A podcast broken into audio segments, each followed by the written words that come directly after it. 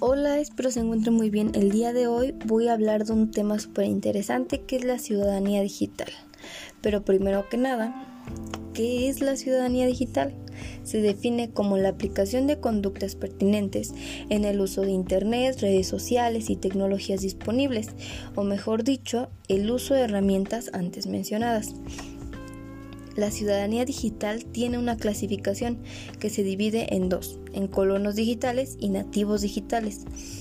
Los colonos digitales son personas regularmente adultas, que no han nacido en un mundo digital, sino en uno analógico, pero se han aventurado en un viaje a un mundo que literalmente no es suyo.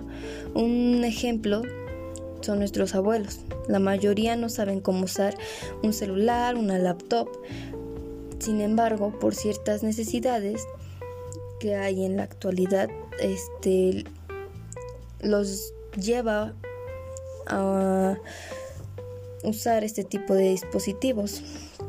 Ahora, los nativos digitales son las personas que navegan con fluidez en Internet, redes sociales distintas tecnologías, pues estas personas nacieron en el mundo donde cualquier cosa es a través de tecnología, al punto de que algunas personas se vuelven adictas a la tecnología y tienden a tener cualquier tecnología avanzada.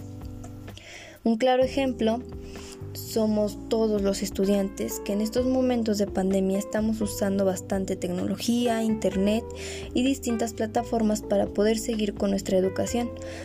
Pero no solo los estudiantes, sino también los trabajadores que tienen que entregar documentos o cosas así y todo esto es a través de internet.